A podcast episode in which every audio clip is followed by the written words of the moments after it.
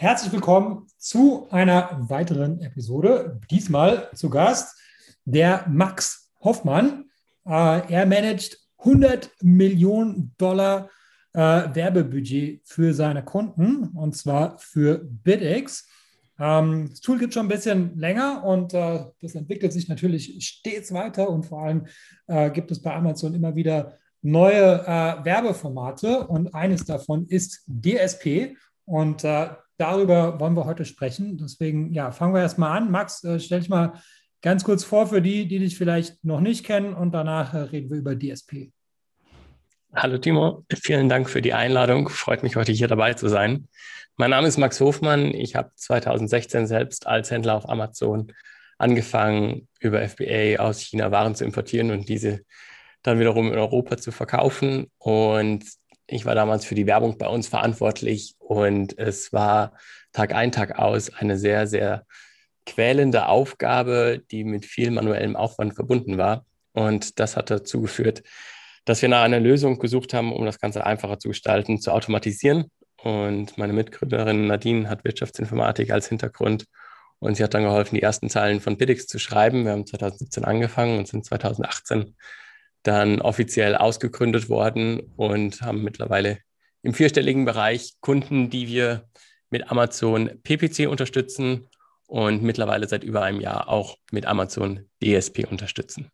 Was heißt ausgegründet? Das wusste ich nicht.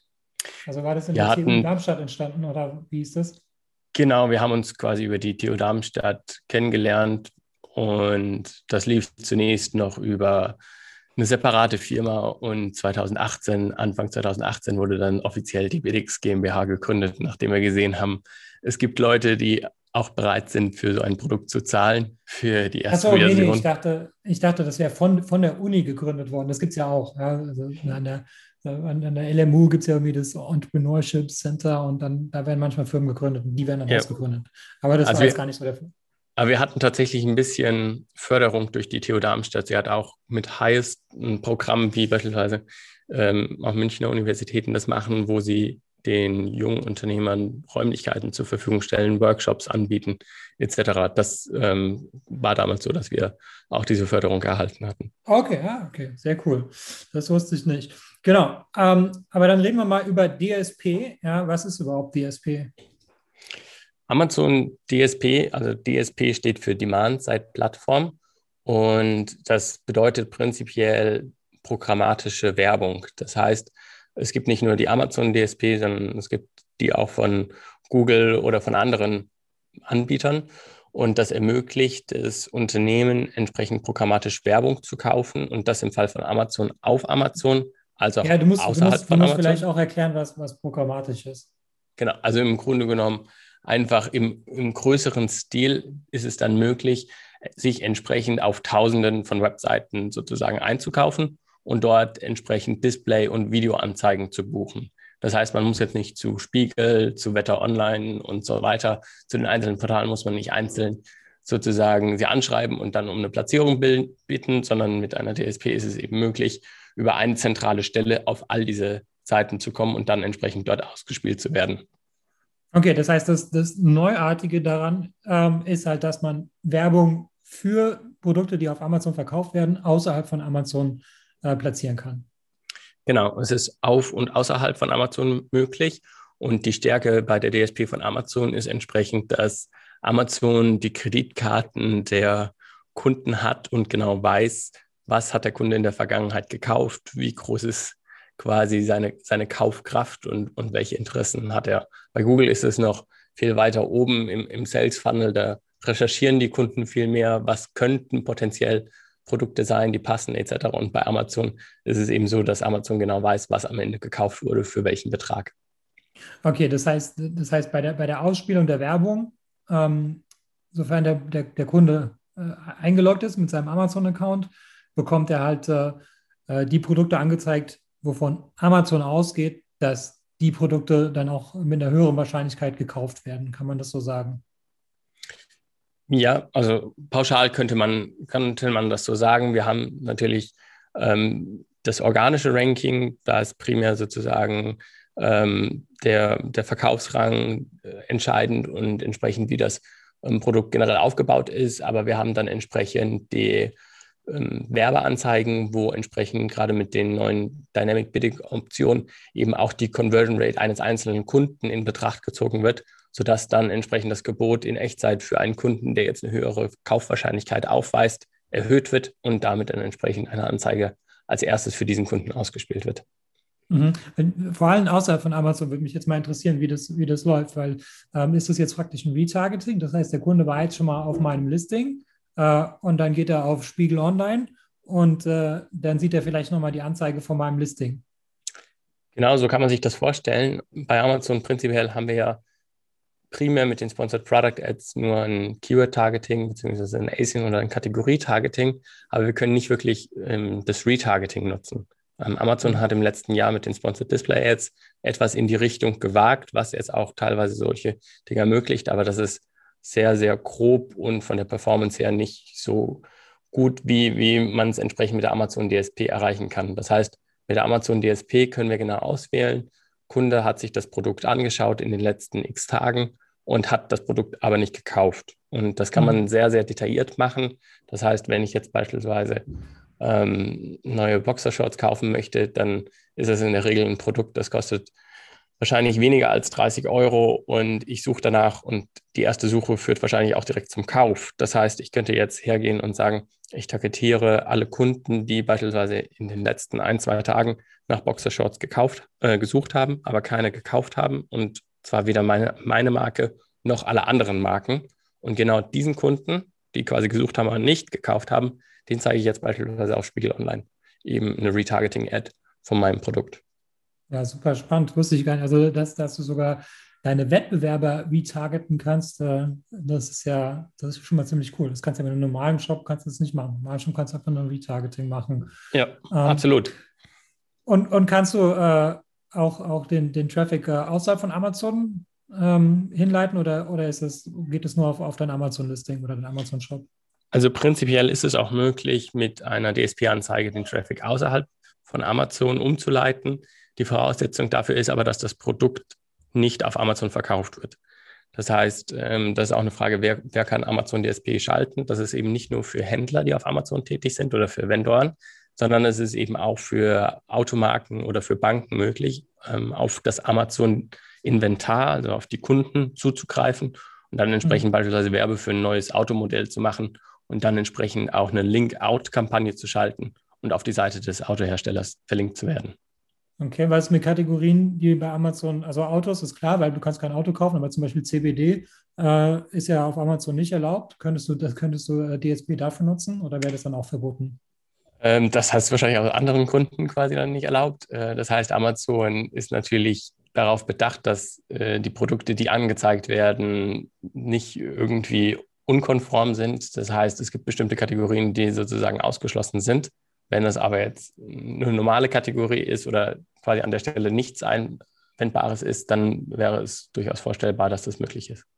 Ja, okay, gut, ja klar. Also ich meine, ich meine, Auto ist jetzt ausgeschlossen, weil, weil es halt irgendwie zu, zu kompliziert ist, ja, aber noch. Genau, ja, ja. Genau, okay, verstanden. Ähm, gut, dann ähm, ja, ähm, wer, wer kann es nutzen? Also prinzipiell steht die Amazon DSP allen Advertisern zur Verfügung. Es gibt unterschiedliche Möglichkeiten. Man kann das entweder über eine eigene Entity nutzen, man kann das über Amazon Managed Service nutzen oder man schaltet das entsprechend, wie jetzt beispielsweise bei uns bei Biddix, über eine Agentur. Das ist prinzipiell unsere Empfehlung. Das muss nicht Biddix sein, sondern es kann auch, es gibt auch andere, viele gute andere Agenturen in Deutschland weil es in der Regel so ist, dass man in dem Zusammenhang dann die beste Betreuung und auch die beste Performance erzielt. Mhm, okay. Ähm, aber man muss jetzt keine Eigenmarke haben. Das könnte, man könnte auch irgendwie äh, alles Mögliche damit bewerben. Genau, also sowas wie die Brand Registry oder ähnliches, das ist keine Voraussetzung. Ja, okay. Und ähm, ja, im, im, im Vergleich äh, zur normalen PPC-Werbung, ähm, was, was beobachtest du da? Besser, schlechter, teurer, günstiger oder also außerhalb, natürlich einmal hast du natürlich mehr Leute, ja, weil du auch außerhalb von Amazon Leute erreichst, aber ähm, abgesehen davon, was, was sind da so die Unterschiede? Also prinzipiell erzielen wir in der Regel die Performance von den PPC-Anzeigen. Also wenn wir jetzt quasi einen bestimmten ARCOS-Wert betrachten, bei der DSP spricht man dann quasi von dem ROAS-Wert, also der Inversen vom, vom ARCOS. Und in der Regel ist es so, dass wir den Performance-Wert aus den PPC-Anzeigen beziehungsweise einen besseren Wert erreichen und das bezogen ausschließlich auf die Produkte, die beworben werden. Das heißt, nicht ähm, die Halo-Effekte, die entsprechend bei den Sponsored Product Ads beispielsweise berücksichtigt werden. Das heißt, wenn ein Kunde ein Produkt der Marke gekauft hat, zählt das auch mit in die Verkäufe, nachdem es entsprechend darauf geklickt wurde. Das habe ich jetzt nicht verstanden. Also wird das jetzt mitgerechnet oder nicht? Weil ich meine, ist, das, ist jetzt die Attribution, ist es jetzt äh, Klick-Kauf oder ist einfach Impression und dann irgendein anderes Produkt von der Marke gekauft? Also wir achten darauf, dass das quasi nicht mitberechnet wird, ähm, okay. weil es sonst sich quasi stark verzehrt. Wir haben halt bei der DSP das, ähm, die Herausforderung, dass wir Display-Werbung haben. Das heißt, dass die häufig angezeigt wird und gesehen wird und dann aber nicht unbedingt geklickt wird. Das heißt, wir haben hier eine ähm, View Attribution. Man hat auch generell bei der Bezahlung der DSP hat man einen Tausender Kontaktpreis, also CPM, mhm. Contact per Mill. Und dementsprechend werden eben nicht nur die Click-Throughs, sondern auch die View-Throughs ähm, berücksichtigt. Und dadurch kann es natürlich sein, dass die Attribution etwas höher ausfällt, als es bei PPC der Fall ist, wo ausschließlich der Klick gewertet wird.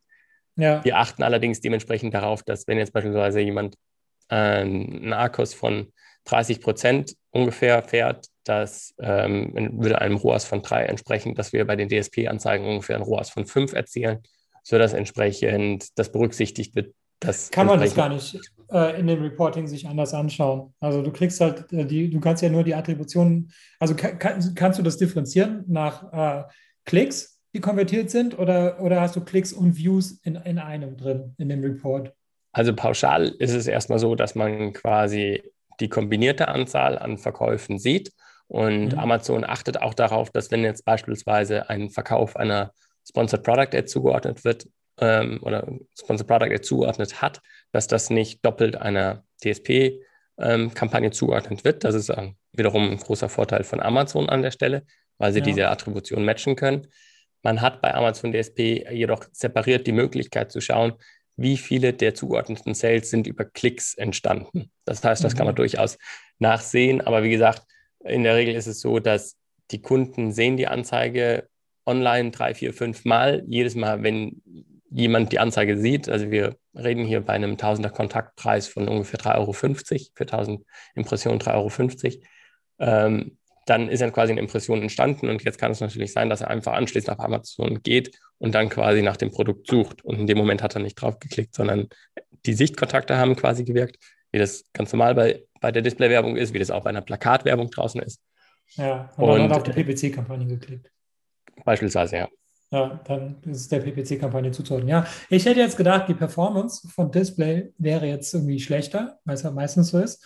Ähm, weil jemand, der eine Suche macht, der, der hat halt schon die stärkere Kaufabsicht. Und so kommt halt darauf an, wie gut du das Targeting machst, ähm, dass du dann irgendwie die, die richtigen äh, Leute findest. Ähm, aber du meinst, es wäre so in etwa gleich. Das heißt, der Vorteil wäre praktisch, dass du mehr Leute erreichst, oder? Absolut. Also zum einen erreichst du mehr Leute und zum anderen sicherst du dir auch auf Amazon nochmal Platzierungen, die du quasi nur mit der DSP erreichst. Das heißt, du hast die Möglichkeit, nochmal mehr dein eigenes Listing zu schützen beziehungsweise mhm. Mitbewerber anzugreifen. Okay, alles klar. Ähm, kannst du was dazu sagen, wo die Werbung ausgespielt wird, außerhalb von Amazon? Also auf welchen Seiten sie beispielsweise ausgespielt wird, meinst du? Ja, genau. Ähm, also die, die Liste ist lang. In der Regel ist jeder größere ähm, An Anbieter im Grunde genommen ausgestattet, Anzeigen von DSPs entgegenzunehmen. Mhm. Ähm, wenn man da genauere Informationen haben möchte, ich kann das einmal kurz anschauen. Ja, ist ja wie, wie, wie bei Google vielleicht. Also, genau. Ja, siehst du, du siehst dann im Report, siehst du wahrscheinlich, wo es dann tatsächlich ausgeliefert wurde. Und dann, ja. äh, genau, dann wunderst du dich irgendwie, wo deine Kunden irgendwie auf was für Seiten die sind. Ähm, genau. Na, gut. Ähm, genau, welchen, welchen Erfolg erhoffen sich äh, die, die, die äh, Verkäufer damit? Also geht es jetzt hier eher in die, die Branding-Richtung eher bei, bei deinen Kunden oder geht es eher in die Performance-Richtung? Also wir arbeiten größtenteils mit Amazon-Händlern zusammen und Amazon-Händler sind in der Regel sehr effizienzgetrieben. Das heißt, wir sagen, sie wollen einen bestimmten ROAS erreichen und wenn der ROAS nicht erreicht wird, dann ähm, soll die Kampagne einfach wieder abgeschaltet werden, was auch an der Stelle sehr nachvollziehbar ist. Man hat natürlich die Möglichkeit, entsprechend auch Branding-Kampagnen zu machen. Wir haben auch einige Kunden, die nicht auf Amazon selbst sind. Ähm, bei denen ist es so, die wollen natürlich einfach nur diese Awareness haben. Das heißt, gerade wenn beispielsweise ein neues Produkt eingeführt wird oder wenn es entsprechend, sage ich mal, eine Bank ist, ähm, die auf ihr Portfolio aufmerksam machen möchte, dann ist es quasi so, dass man viel weiter oben im, im Sales-Funnel ist, wo man einfach erstmal nur Awareness erzielen möchte. Und in dem Zusammenhang hat, hat man dann natürlich auch einfach eine, eine schlechtere Performance, weil das nicht unbedingt das erste Ziel ist, sondern es geht eher darum, möglichst viele Leute zu erreichen. Ja, ja. Genau. Also, genau, also das, das, Wort Branding und so, das kenne ich gar nicht. Das muss ich extra googeln, ja, wegen, wegen diesem Podcast, ja, weil äh, das wusste ich gar nicht, ja. Aber das kannst du natürlich immer, immer hinterher äh, den Kunden sagen, so, ja, so Performance war nicht so gut, aber Branding, ja, wir haben was fürs Branding getan.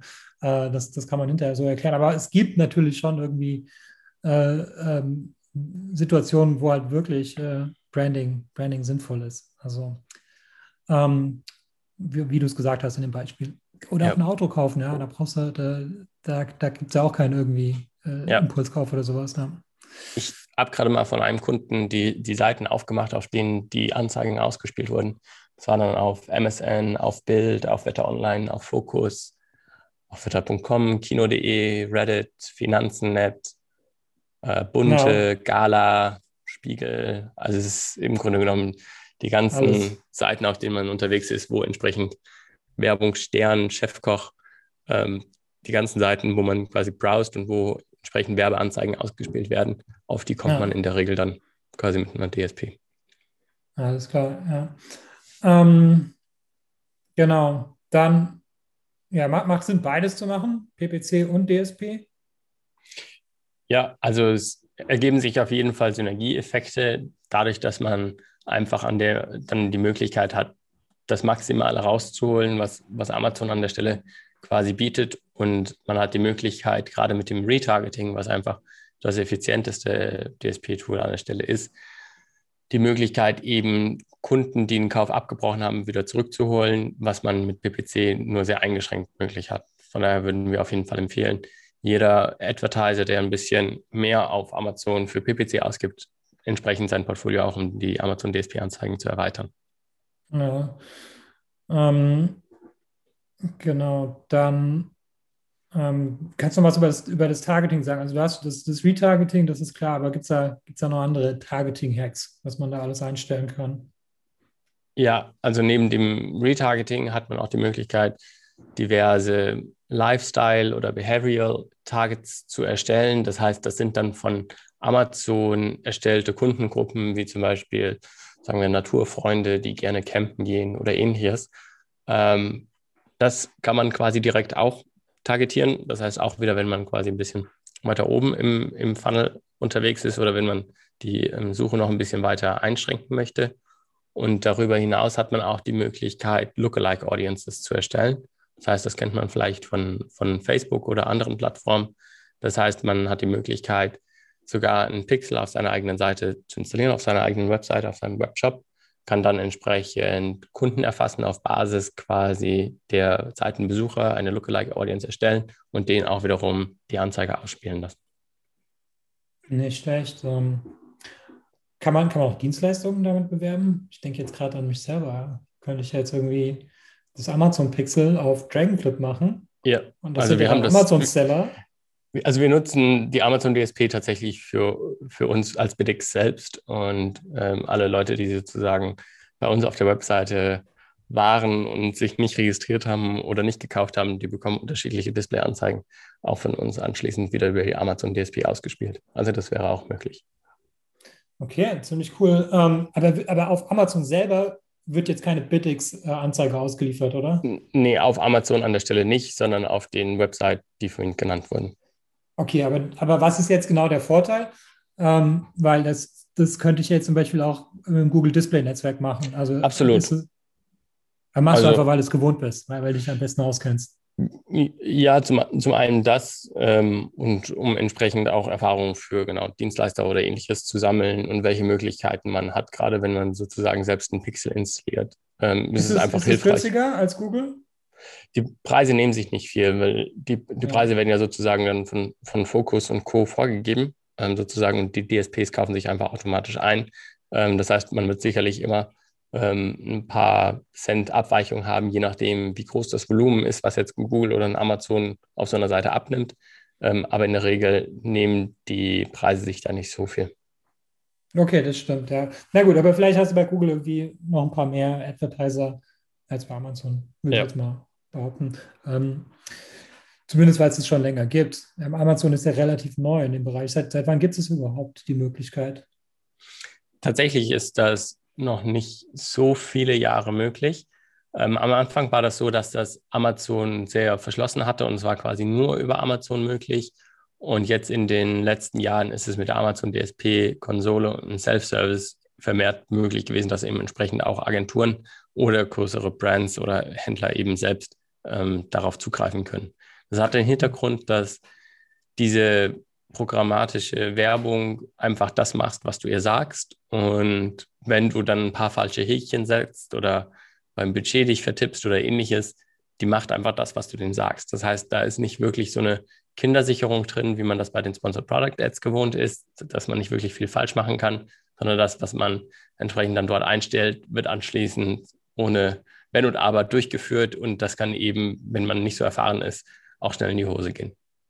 Ja, ja, und was ich jetzt, also ich, ich, ich habe noch nie Amazon DSP geschalten, aber, ich, äh, aber ähm, Google und, äh, und Facebook und äh, was ich halt so feststelle, ist halt, dass diese, diese Targeting-Möglichkeiten, ähm, die, man stellt sich das so vor, ja, man sagt jetzt, okay, ich suche jemanden, der, der macht Auto und was weiß ich, aber die kaufen dann am Ende nicht, ähm, weil das ist, ähm, die sind noch so weit weg vom Kauf. Ja? Das heißt, du kannst, du kannst es einstellen. Du, du meinst, okay, jemand, der irgendwie sich für Auto interessiert, äh, der wird dann dein Autoprodukt kaufen, aber das wird er in der Regel halt nicht tun. Ähm, oder nur, nur sehr, sehr wenig. Deswegen kann ich mir schon vorstellen, dass man da den Kunden so ein bisschen, bisschen schützen davor muss. Ja? Weil bei den, bei den PPC-Kampagnen, das, das funktioniert ja schon, wie du gesagt hast, eigentlich, eigentlich ziemlich gut. Weil jemand, der danach sucht, der kauft es auch. Ja, ja. Gut. Ähm, was sind denn so typische Fehler, die du so beobachtet hast, entweder von, von Kunden oder die du selber schon gemacht hast? Also was wir festgestellt haben, ist, dass die Leute sich häufig zu wenig überlegt, überlegen, was eigentlich die Strategie und das Ziel davon ist. Und das ist dann entsprechend auch relevant, um anschließend eine ordentliche Analyse zu machen. Weil das ist eben ein Unterschied, ob ich sage, ich möchte maximale Performance, maximalen Umsatz oder ich möchte eben auf die Sichtbarkeit gehen. Das heißt, als erstes ist es wichtig, genau zu definieren, welches Produktsegment möchte man beispielsweise jetzt targetieren. Ähm, und anschließend ist es eben dann sehr wichtig zu schauen, welches Setup biete ich dem Kunden an. Und da ist es sehr wichtig zu berücksichtigen, wie lange dauert eine Kaufentscheidung. Wenn ich mir jetzt eine, eine Couch für 2000 Euro kaufe, dann überlege ich wahrscheinlich länger und stöbe auch länger, bis ich mich letztendlich entscheide, wenn ich das überhaupt über Amazon kaufe, als wie wenn ich beispielsweise eine Boxershot kaufe, wo ich wahrscheinlich einen Tag überlege und mit der ersten Suche oder der zweiten Suche letztendlich dann den, den Kauf tätige. Das heißt, was ganz wichtig ist, ist, wie stellt man die Audiences ein? Wie lange macht man dieses Look-Back-Window? Und wo sage ich quasi, dass wenn ein Kunde mein Produkt gekauft hat, ist damit sein Need erfüllt oder ist es interessant, dass er sozusagen noch weitere Produkte in dem Bereich oder Komplementärprodukte in dem Bereich kauft? Ähm, das heißt, an, auf Basis dieser Einstellung kann man sehr viel richtig machen, man kann aber auch sehr viel falsch machen. Und da ist es einfach wichtig, sich abzustimmen, eine gute Kommunikation mit dem Kunden zu haben, entsprechend Verkaufsdaten aus der Vergangenheit zu analysieren und dann quasi mit dem richtigen Plan loszulaufen. Und dann sind meistens auch die Ergebnisse besser als erwartet. Ja, okay. Ähm, und gibt es etwas, was man immer richtig machen kann, was irgendwie ein absoluter No-Brainer ist, wo du sagst, okay, das, das muss man immer machen, das, das, da, da kannst du nichts falsch machen? Also prinzipiell ist dieses klassische Retargeting, Remarketing so, dass, dass man damit in der Regel eigentlich immer gute Ergebnisse erzielt. Ähm, aber auch da muss man sich sozusagen ein paar Gedanken machen. Das heißt, komplett ohne Gedanken, ähm, wie ich jetzt einfach eine Sponsored Product, äh, einfach mal eine Autokampagne anmache, das gibt es zum aktuellen Zeitpunkt noch nicht. Also ein bisschen Gedanken muss man sich immer machen. Ja, hätte ich jetzt auch gedacht, dass das Retargeting so das sicherste Ding ist. Okay. Ähm, wie bekommt man Zugang zu DSP, wenn man das noch nicht hat? Außer jetzt über euch, da reden wir gleich drüber, aber wenn man ja. das jetzt auf, auf eigene Faust macht? Genau, also prinzipiell gibt es drei Modelle. Ähm, das erste Modell ist über Amazon Managed Service. Das ist in der Regel ab 10.000 Euro pro Monat Media-Budget möglich. Die zweite Möglichkeit ist, bei Amazon einen Self-Service-Zugang zu beantragen. Dann bekommt man sozusagen Zugriff auf seine eigene Entity und kann damit das Ganze selbst machen. Ist aber, wie gesagt, die Empfehlung, dass man jemanden im Haus hat, der sich mit programmatischer Werbung auskennt und da entsprechend ein bisschen Wissen mitbringt. Und die dritte Möglichkeit ist, das mit einem Partner von Amazon zu machen, mit ähm, einer Agentur oder mit einem Tool, die entsprechend so einen Agenturzugang haben und das dann darüber zu schalten. Genau. Und eine so eine Agentur zufälligerweise äh, ist ja, Ganz ist ja Biddix. Genau, ja. ja. genau. Dann magst du vielleicht mal ähm, erzählen, wie, wie ihr das macht. Ja, was da muss man da auch mindestens 10.000 Euro äh, Budget mitbringen äh, oder, oder was, was ihr euch so vorstellt? Ja, also wie eingangs erzählt, machen wir DSB jetzt mittlerweile seit über einem Jahr, seit, glaube anderthalb Jahren.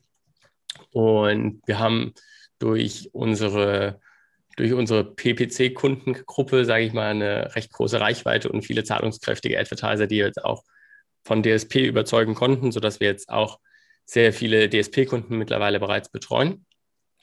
Und wir sagen, dass DSP ab 3000 Euro im Monat Sinn machen kann, wenn die Produkte das entsprechend hergeben. Das heißt, wenn es einfach Produkte sind, die sich häufiger verkaufen, die gut optimiert sind, etc., dann ist unsere Empfehlung sozusagen ab 3000 Euro im Monat damit zu starten.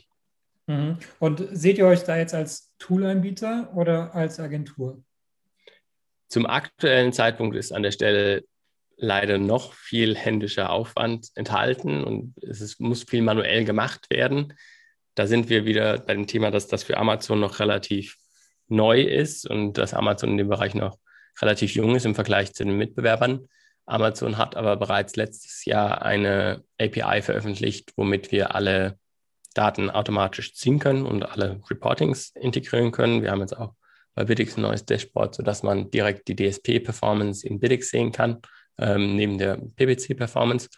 Und Amazon hat auch jetzt gerade eine API für die Verwaltung der DSP-Anzeigen veröffentlicht, beziehungsweise ist gerade dabei, das zu veröffentlichen und sukzessive auszubauen. Das heißt, zum aktuellen Zeitpunkt sehen wir uns da noch mehr als Agentur, aber ich denke, im Laufe des Jahres wird das auch Richtung Tool sich weiterentwickeln und dann ist es auch wieder möglich, das Ganze deutlich günstiger anzubieten, weil entsprechend eine Software alle sich täglich wiederholenden Optimierungsarbeiten macht und die Erstellung übernimmt und das eben kein Kollege übernehmen muss. Ja, genau. Also als Tool habe ich Bidex früher mal benutzt ähm, für, für Amazon PPC. Ähm, ich mache es jetzt nicht mehr, weil ich einfach aufgehört habe, PPC zu schalten. Ähm, das ist übrigens auch immer eine, eine, gute Strategie. Das funktioniert aber nur, wenn ihr, wenn man, ähm, wenn die Wettbewerber auch mitziehen. und, äh, und, und wenn man ähm, äh, ein Produkt hat, was sich durch Design abgrenzt, weil da ist es so, dass die Leute dann schon ein bisschen mehr browsen und sich alles anschauen. Ja, das ist nicht, nichts für jeden, äh, auf, auf PPC zu verzichten, aber in meinem äh, speziellen Fall äh, macht es, glaube ich, Sinn und deswegen habe ich komplett aufgehört mit PPC. Aber wo ich noch PPC geschaltet hatte, hatte ich äh, das, ähm, das Tool äh, von, von Biddix äh, benutzt. Genau. Ähm, ich denke aber, dass das vielleicht auch in meinem Fall Retargeting außerhalb von Amazon Sinn machen würde, wenn ich jetzt nicht zu klein wäre. Ja, das ist halt die Einschränkung bei mir, weil ich bin ja so ein kleiner Händler. Ähm, aber ähm, also ich, ich, will da einfach nicht so, dass, dass äh, wenn so, so ein PPC-Battle anfangen. Also das heißt so, ähm, wenn ich fang, anfange, dann fangen irgendwie die Wettbewerber auch an. Aber außerhalb von Amazon ist ja, glaube ich, irgendwie so für die Leute, äh, die da so ein bisschen auf ihre Wettbewerber achten, ist ja irgendwie äh, Fair Game. Ja, da, da kannst du, da kannst du schon Werbung schalten. Ja. Ähm, Gut, ja, dann ähm, bin ich, glaube ich, äh, soweit durch. Vielleicht abschließend, ähm, achso, noch eine Frage, das fällt mir jetzt gerade ein, äh, aber das hat jetzt nicht so sehr was mit Zellern zu tun.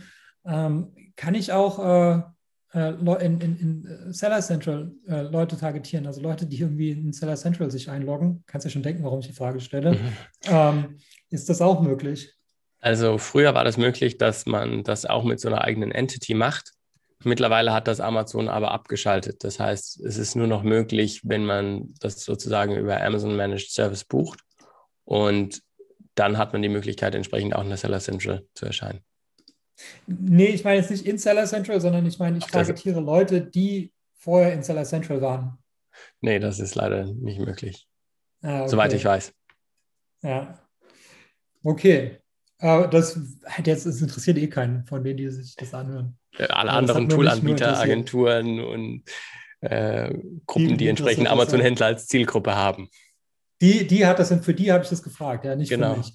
Ähm, gut, ja, dann bin ich soweit durch äh, mit meinen Fragen. Das heißt, äh, abschließend äh, hast du nochmal die Möglichkeit, äh, die Sachen zu sagen, die ich jetzt nicht gefragt habe, die dir aber noch auf dem Herzen liegen und vielleicht auch nochmal äh, zu beschreiben, wie man am besten äh, mit dir und mit Biddix in, in Kontakt treten kann, wenn man äh, weiter vertiefend äh, in das äh, Thema einsteigen möchte? Ich glaube, thematisch sind wir quasi soweit ganz gut durchgekommen. Wie gesagt, wir haben bei Amazon DSP aktuell noch die Herausforderung, dass viel manuell gemacht werden muss.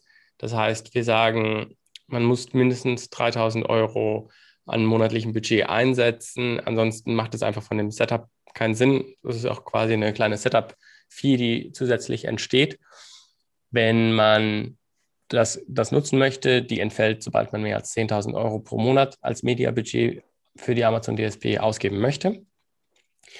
Und ansonsten empfehlen wir aber erst mit Amazon DSP zu starten, wenn Amazon PPC, das heißt Sponsored Product Ads, Sponsored Brands, Sponsored Display Ads, wirklich sehr gut aufgesetzt und sehr gut optimiert sind. Und das ist eben das, wo wir uns auch primär mit Biddix darauf fokussieren, dass man da ein optimales Kampagnen-Setup hat mit einer Struktur, die alle Match-Types enthält, die eben neben der Gebotsoptimierung auch das Keyword-Management macht und das Ganze eben in unserem neuen Dashboard sehr transparent visualisiert, wie sich eigentlich einzelne Portfolios entwickeln. Und dementsprechend sagen wir, fangen mit PPC an. Wenn das entsprechend gut läuft und gut optimiert ist, dann erweiter um Amazon DSP und damit hat man die Möglichkeit, dann wirklich das Maximale aus Amazon Advertising herauszuholen. Alles klar. Und wie kann man jetzt äh, mit euch in Kontakt treten am besten? Am besten über unsere Website bidix-tool.com oder einfach bei Google Bidix eingeben. Da ähm, steht unsere Telefonnummer, unsere E-Mail-Adresse und man hat auch die Möglichkeit, direkt einen Termin zu buchen und wir können gerne auch nochmal einen Link zu mehr Informationen von DSP, die wir im Blogartikel und allgemein bereitstellen, einfach in die Show Notes packen.